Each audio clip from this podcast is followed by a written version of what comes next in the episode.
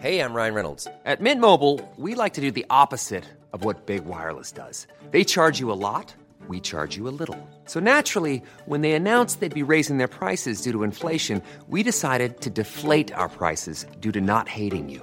That's right. We're cutting the price of Mint Unlimited from $30 a month to just $15 a month. Give it a try at mintmobile.com slash switch. $45 upfront for three months plus taxes and fees. Promo rate for new customers for limited time. Unlimited more than 40 gigabytes per month. Slows. Full terms at mintmobile.com.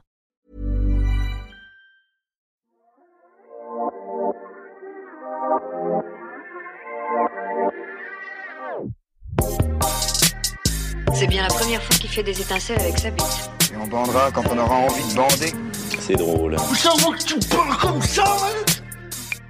Un bonhomme, substantif masculin et adjectif, selon le dictionnaire, c'est un homme bon, vertueux, d'un comportement favorable, agréable à autrui. Alors pourquoi quand on entend? Ils vont voir si je suis pas un bonhomme On a l'impression que ça veut dire autre chose. Bonjour, c'est Victoire de la Maison Neuve. Et vous écoutez Bonhomme, le podcast sur les nouvelles masculinités du magazine GQ. Dans cet épisode, on reçoit Roman Fressinet, un garçon sensible et drôle. Il en a fait son métier. Actuellement en tournée avec son one-man show Alors et toutes les semaines sur Click TV, il a quand même eu le temps de me retrouver au Serpent à Plume à Paris et je lui ai demandé sa définition à lui du bonhomme. Un bonhomme, en un seul mot, un bonhomme, bah, je dirais qu'il est souvent utilisé. Moi, le plus souvent, je l'utilise comme un homme euh, viril. On dit, ouais, je, suis- ouais, je suis un bonhomme, tu vois. Je suis, un, je suis un bonhomme. Ça veut dire, je suis capable de de- d'assumer des responsabilités. Je suis capable de pas me laisser marcher sur les pieds. Je suis capable d'avoir un objectif, courir après, le remplir. Je suis capable de- d'avoir sur mes épaules euh, le, le- le bien-être et la joie d'autres personnes que moi. Je suis capable d'avoir des responsabilités. C'est ça, je pense, un Un, bonhomme. un homme fort, quoi. Un Enfin, homme fort. Un homme, mais fort dans le sens où il est capable d'avoir des, des responsabilités. Qui assume. Mm. Et toi, t'es un bonhomme C'est, euh, en travail. J'essaie de progresser à ce niveau-là. Comment on fait? Euh, on, bah, on n'a pas le choix, hein, je pense. hein. À un moment donné, les responsabilités elles viennent toutes seules et puis euh, t'es obligé de les assumer. Hein.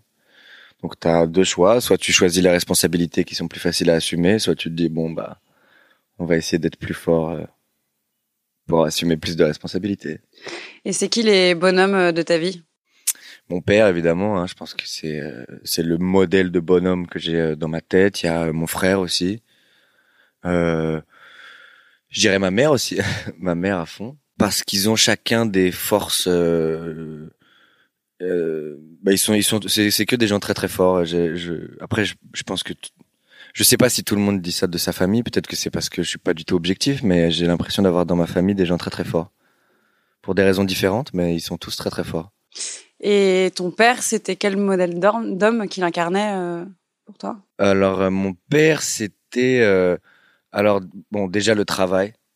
Mon père, ce serait ça. S'il y avait un mot, ce serait le, le travail, l'effort, la rigueur, la droiture. Il a vraiment une discipline assez, assez folle. Il est assez discret, surtout dans ses émotions. Bon, après, c'est une génération où leur rapport aux émotions, c'est un peu compliqué. Mais en même temps, c'est quelque chose que je trouve très poétique. Mon, mon père, il fait partie de, de, de cette génération... Enfin, il fait partie de ce genre de personnes qui disent pas. Pour eux, l'amour, c'est pas quelque chose qui se dit, c'est quelque chose qui se prouve. Toi, t'as l'impression que t'as pris ça chez lui ou t'es différent? Je pense qu'un peu, ouais, un peu. Il y a une pudeur autour de, de des émotions, des sentiments, tout ça. Surtout dans les, je sais pas, dans les dévoilés. euh, j'ai beaucoup moins de malaise à dévoiler de la fragilité que de l'affection. Pourtant, c'est ce que tu fais quand tu montes sur scène. Tu, oui, tu dévoiles ta fragilité. Fragilité, je trouve ça plus, ça, ça me dérange pas. Mais, euh, mais euh, témoigner de l'affection, c'est quelque chose que j'ai plus de mal à faire. ouais. Et c'est plus l'apanage de ta mère, euh, l'affection, par exemple? Non, ma mère est très, très. les deux sont, sont chaleureux, mais mon père est quand même assez silencieux, je dirais pudique. Ma mère est plus, plus démonstrative, ouais. Ma mère est plus, est plus exubérante aussi. Elle est plus. Elle, elle rit fort, elle, elle- elle aime bien parler. Genre, elle parle, elle captive l'attention. Donc je pense qu'il y a. J'ai pris des deux, quoi. Mais je pense que c'est pas un hasard si je me suis retrouvé à faire ça dans la vie. J'ai pris, je pense, la, la rigueur de travail euh, de mon père et, et la volonté de de partager, de rigoler, de, de chiller en fait de, de, de ma mère. Et ton frère, c'est pareil? Mon frère, il a pris ça dans d'autres formes. Euh, il a pris euh, le, la science du mot de ma mère pour euh, la vente. Mon frère, c'est un très bon vendeur. Et, euh, et, mais il est dans un domaine beaucoup plus proche de celui de mon père. Euh, Il est, il est dans l'ingénierie aéronautique. Donc, il a suivi vraiment les traces professionnelles de mon, de mon père, mais il a une touche de ma mère aussi. Il est très, très chaleureux. Mon frère est très, très marrant, très chaleureux, très généreux, très convivial. Et quand vous étiez petits tous les deux ou ados, vous aviez des modèles, euh, des, modèles d'hommes ou des, des, des au cinéma ou, des artistes qui vous inspiraient? Ouais, moi, il y en a eu beaucoup. J'ai eu beaucoup de phases. euh, J'ai eu une. euh, Au début, j'avais une grande phase artiste un peu torturée. Bon, après, je pense que tous les adolescents ont vécu ça, mais une phase un peu Jim Morrison, tu vois, tous ces, tous ces gars-là, un peu torturés.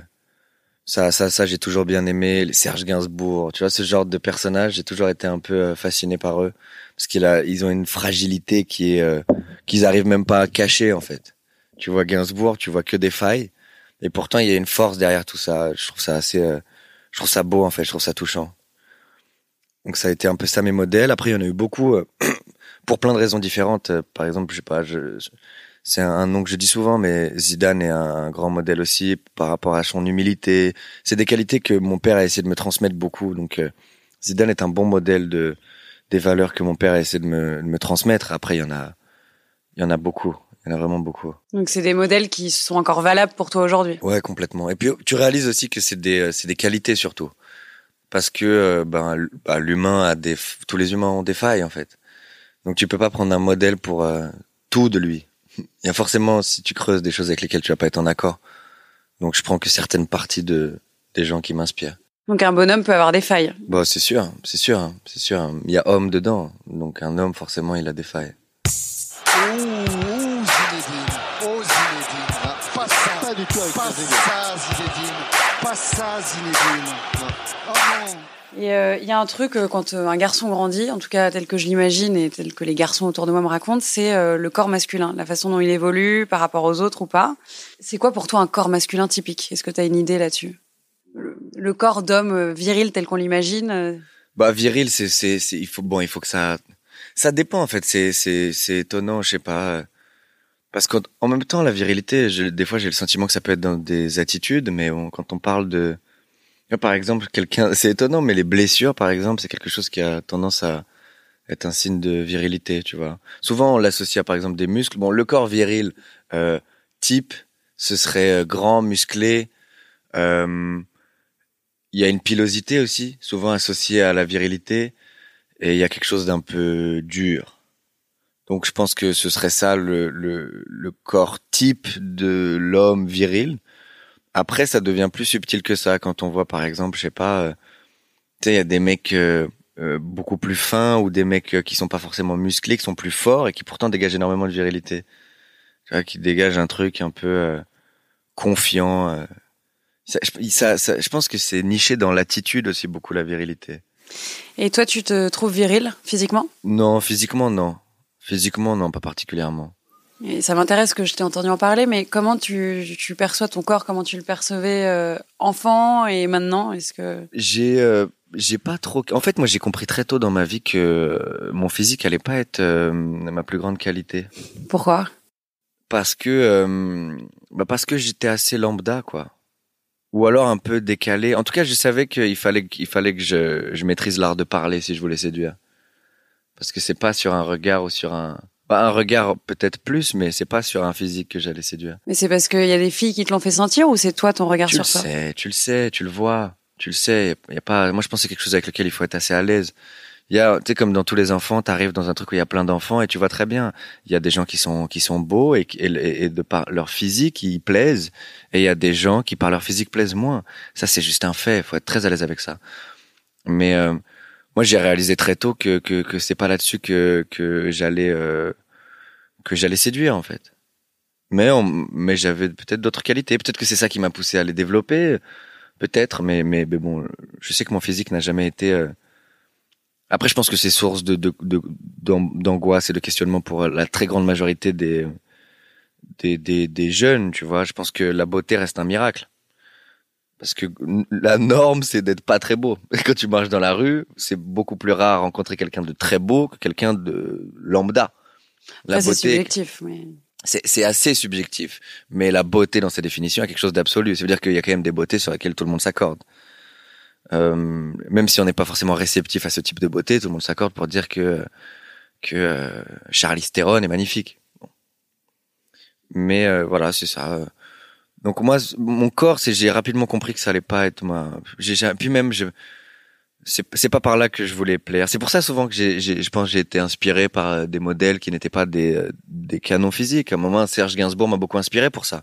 Il arrivait à être très charmant, très viril, sans être musclé ni euh, ni ni beau. Mais il arrivait à avoir cette cette puissance masculine au final. Après, musclé, c'est quelque chose qu'on peut décider, ça se travaille. Il y a plein de garçons qui décident que comme il faut être musclé, ils vont aller travailler ça, quoi. Ouais, moi je bah, les Toi, c'est l'humour que tu as travaillé. Euh, pas que l'humour c'est une arme, mais c'est surtout le, euh, je dirais la force d'esprit. Je dirais, j'ai essayé d'être musclé dans ma tête, être capable de de- de- d'avoir des, je sais pas, des débats, avoir des qualités, euh, avoir des qualités qui vieillissent bien. Et maintenant, tu sens que tu plais plus, maintenant que t'es humoriste, que t'es connu ou que t'as pris confiance en toi par un autre biais. Ouais, et puis aussi parce que j'ai un autre âge. Je pense que quand t'es très jeune, le physique prend une place énorme dans la, dans, tu vois, et, et plus les gens évoluent et grandissent, plus ils réalisent que euh, ils cherchent plus que ça. Alors évidemment, le physique est un facteur. Et puis euh, il y a des goûts ultra variés, évidemment, euh, des affinités, des subjectivités, mais je pense surtout qu'en vieillissant, tu vas chercher d'autres choses qu'un physique. Je pense que être en relation avec un corps, c'est un peu creux. Enfin, avec qu'un corps, c'est un peu creux. Puis on a l'impression que c'est un peu plus facile pour vous, les hommes, euh, de d'évoluer avec un physique euh, qui peut changer. Alors on peut passer de moche à beau en quelques années, de repoussant à attirant, euh, passer l'adolescence. Mm. Pour les femmes, c'est une autre paire de manches. Ouais, puis je pense Encore, que- malheureusement. Ouais, un petit peu. Puis je pense qu'on a on a aussi un avantage assez assez considérable, c'est que je pense que les femmes sont plus facilement séduites par un esprit.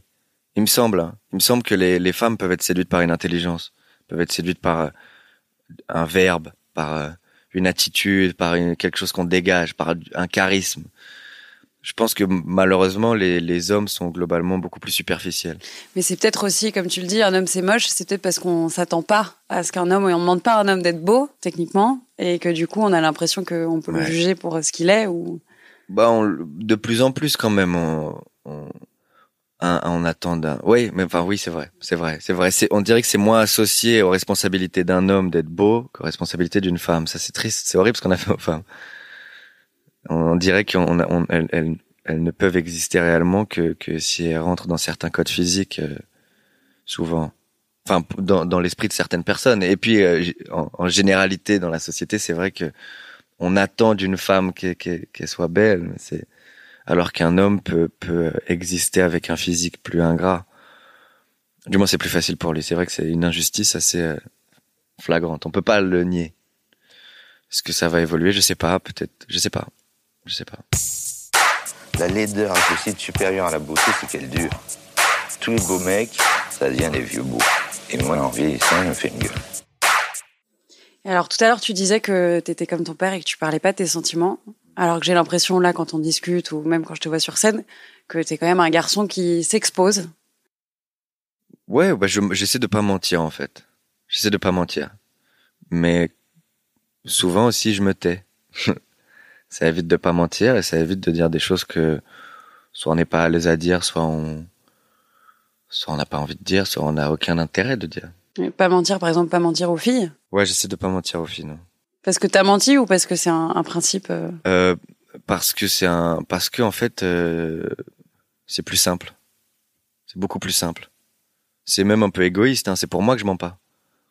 C'est pour moi. C'est parce qu'après on pourra pas m'en vouloir. C'est mentir sur quoi par exemple? Sur ce que j'attends d'une relation, sur sur pourquoi j'ai pas répondu à ce message, sur pourquoi j'ai pas envie d'aller là, sur pourquoi j'ai pas le temps, sur pourquoi j'ai pas envie. Je pense que c'est plus respectueux de dire la vérité, même si elle est euh, un peu euh, crue, quoi. Je pense pas qu'il faut. Je pense que respecter les gens, c'est pas forcément les protéger toujours, quoi. Mais du coup la vérité elle est toujours euh, dans le cadre des relations hommes-femmes ou de tes relations avec les filles, la vérité elle est toujours méchante, crue? Non, non, non, non, non. Mais bon, c'est celle que je rencontre le plus souvent. Pas forcément crue, mais Non non mais ce que je veux dire c'est Mais- qu'elle fait pas forcément. J'ai l'impression que du coup ta vérité fait pas forcément plaisir aux filles que tu rencontres. ça, c'est- moi, j'aimerais le contraire. hein. J'adorerais avoir une vérité à dire qui est euh, je t'aime, euh, t'es extraordinaire, viens, on s'en va. C'est des réalités que j'aimerais probablement dire. Et les gens qui, qui vivent ce genre de réalité ont l'air plutôt heureux. Mais je vais pas l'inventer la réalité. Je vais pas dire je t'aime à cette fille-là si je, je sais profondément que c'est pas vrai.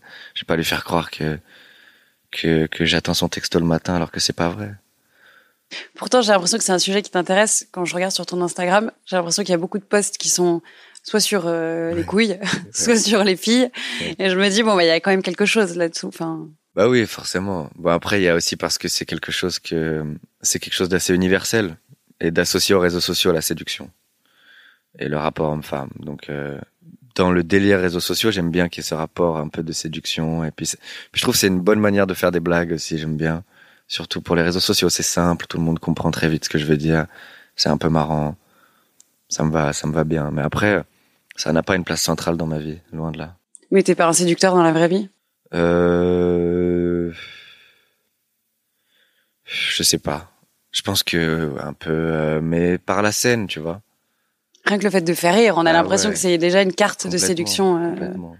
Il y a une volonté d'exister euh, dans les yeux des autres, ça c'est sûr, ça c'est certain. Sinon, je serais pas en train de monter, monter sur scène et puis et puis, et puis essayer de les, de les faire rigoler, quoi. Et, et ouais. qu'est-ce qui te séduit à l'inverse euh, chez une femme, une fille? Euh, je pense que c'est euh, euh, quand j'ai la profonde certitude que jamais je lui plairai. C'est plutôt un challenge, du coup? Ouais, mais c'est ça qui est étonnant. Mais je réfléchis beaucoup en ce moment hein, parce que je je pense que l'ego prend beaucoup de place dans dans dans la dans ma manière de percevoir la séduction. Peut-être que je me venge d'une d'une adolescence que j'ai trouvé pas assez remplie à ce niveau-là. Je sais pas du tout. Faudrait que je psychanalyse peut-être un peu plus, mais je il y a y a y a ce truc de challenge. Et à chaque fois que ça m'arrive, je me dis mais t'es un t'es un imbécile parce que ça n'a aucun intérêt. Tu fais de cette demoiselle un fantasme auquel tu vas courir après parce que ça ça te met en valeur et c'est bon pour ton ego. C'est facile de, de se victimiser si tu n'y arrives pas parce que dans ta tête la quête était perdue. Et, et si tu y arrives, ça va perdre tout intérêt parce que tu l'as fait juste pour te prouver quelque chose.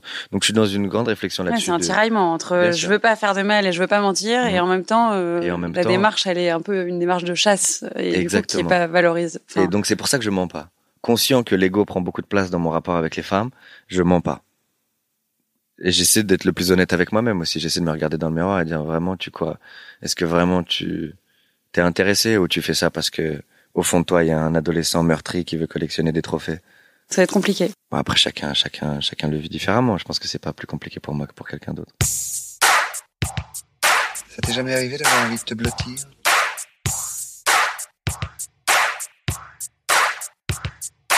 Alors c'est une question un peu euh, pression sociale, mais ça se veut pas comme ça. Tu t'imagines comment plus tard, plutôt dans une famille comme celle que tu as eue, ou célibataire, enchaîner les conquêtes, ou Je sais pas. Je sais pas. Il y a une voyante qui m'a dit.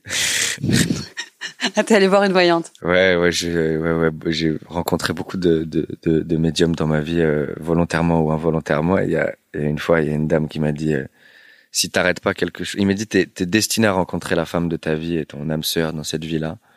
Mais si t'arrêtes pas quelque chose, tu passeras ta vie à te marier, divorcer, te marier, divorcer, te marier, divorcer.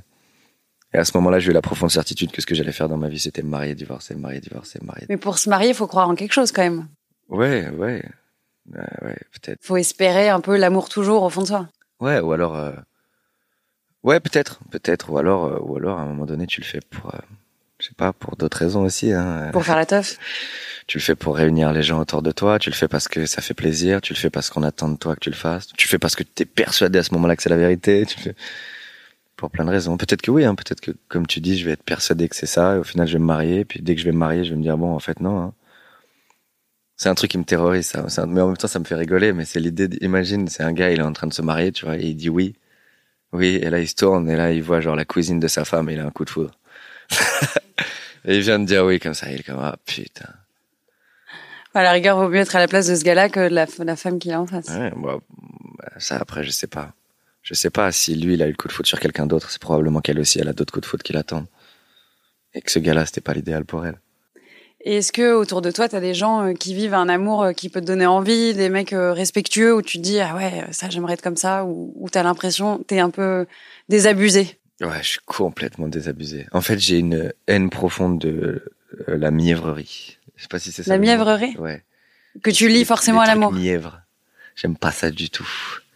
Le truc un peu euh, mignon, euh, doux, euh, J'aime pas ça du tout. Ça me, un truc un peu, là, la blague qu'on a en ce moment avec la mine qui est derrière Wanadja, c'est que, on, tu sais, sur Instagram, il y a beaucoup de photos ultra euh, cheesy.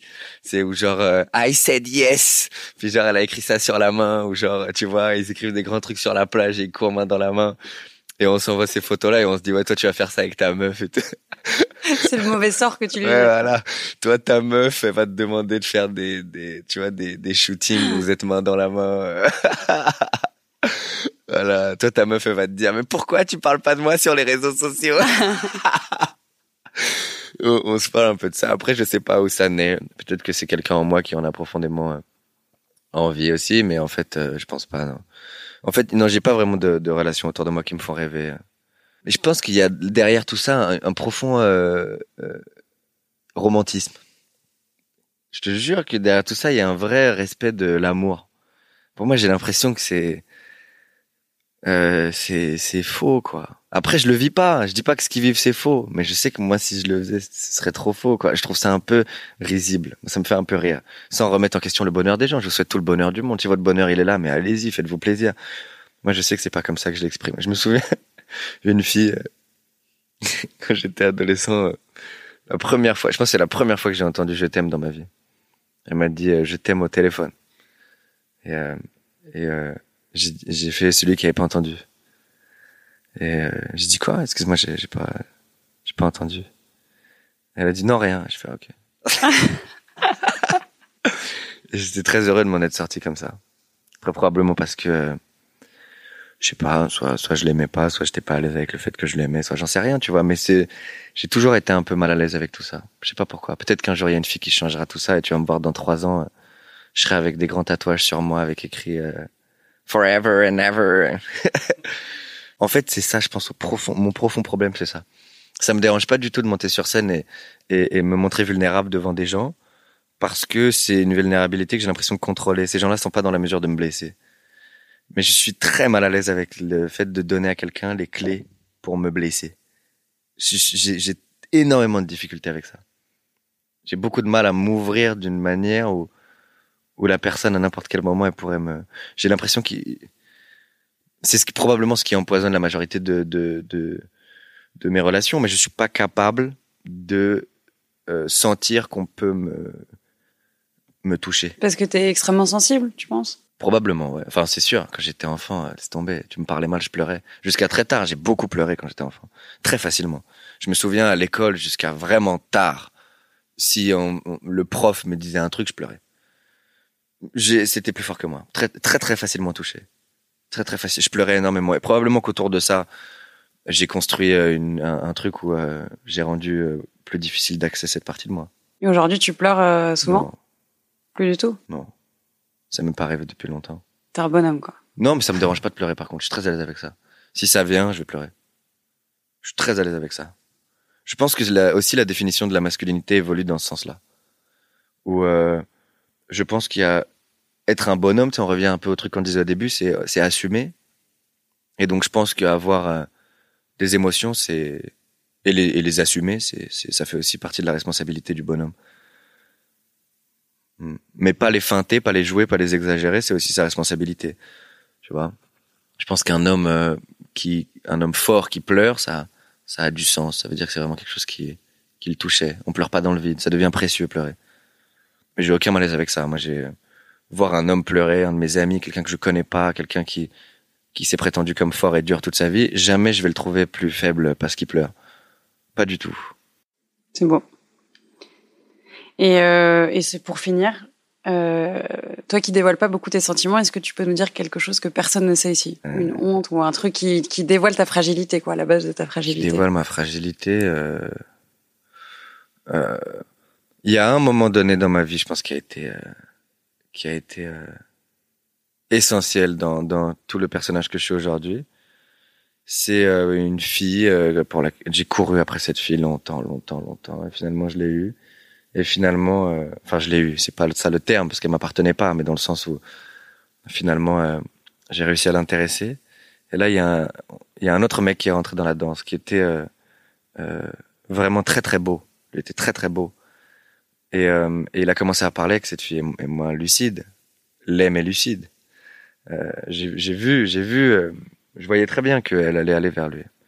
Et donc, ce que j'ai fait, c'est que j'ai dit à cette fille, euh, le cœur euh, brisé, mais encore rempli d'ego, je lui ai dit, écoute, euh, moi, ça fonctionne pas. Je sais que lui, ça va.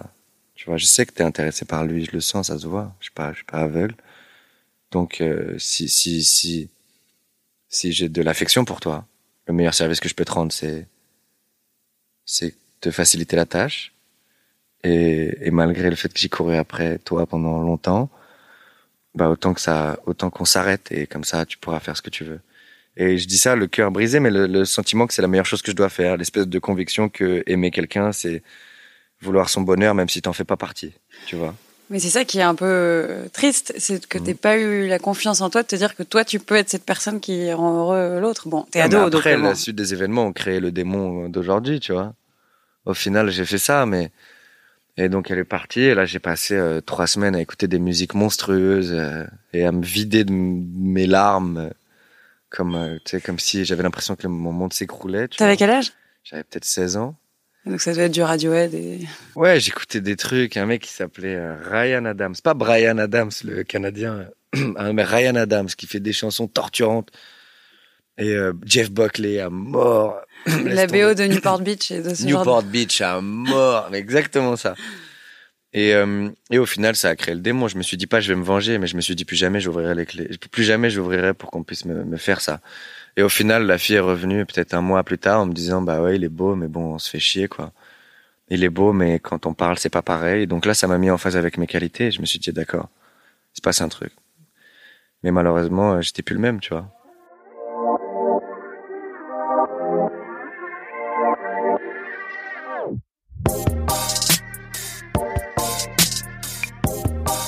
Vous avez aimé et que vous écoutez Bonhomme sur une appli de podcast, n'hésitez pas à lui mettre 5 étoiles et à commenter.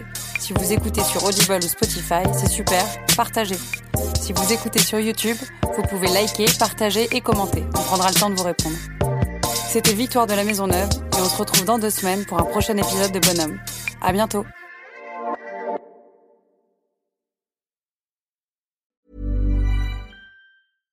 Step onto the legendary clay courts of Roland Garros, where the world's best players battle it out at the French Open for a chance to win a Grand Slam title. Tennis Channel Plus is your place to watch. Stream every court from your phone or smart TV live in HD. See the action unfold as legends fight for glory and new rivalries emerge. Daily live coverage begins Monday, May 20th, with match replays on demand so you never miss a moment. From the first serve to the final point, Roland Garros promises unforgettable moments and new chapters in tennis history.